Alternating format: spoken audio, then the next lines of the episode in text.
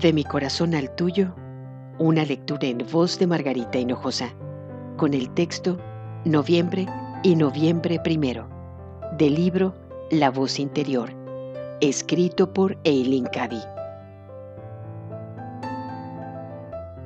Se me mostró la tierra como un tablero de ajedrez, dividida en grandes cuadrados blancos y negros. Empezó a llover y la pintura negra se mezcló con la blanca formando un conjunto grisáceo. Después, llovió más todavía y todo quedó transformado en un blanco muy puro. Oí estas palabras.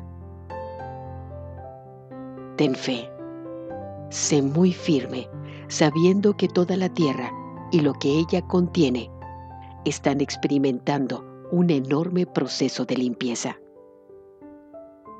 todo está muy bien, pues está sucediendo según mi plan.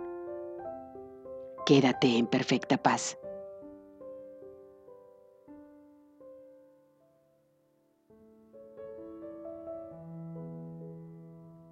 No hay estrés ni esfuerzo alguno en la naturaleza. Una semilla pasa por un ciclo completo. No tiene que hacer nada. Tan solo deja que todo ocurra todo lo que has de hacer tú es permitir que todo suceda. ¿Por qué no te dejas transformar en una gloriosa mariposa? Sal de tu crisálida, sal de ese confinamiento, sal de las restricciones de tu mente e ideas mortales. Cuando una serpiente cambia su piel, lentamente abandona su antigua piel y la deja atrás hasta que se seca y se desintegra.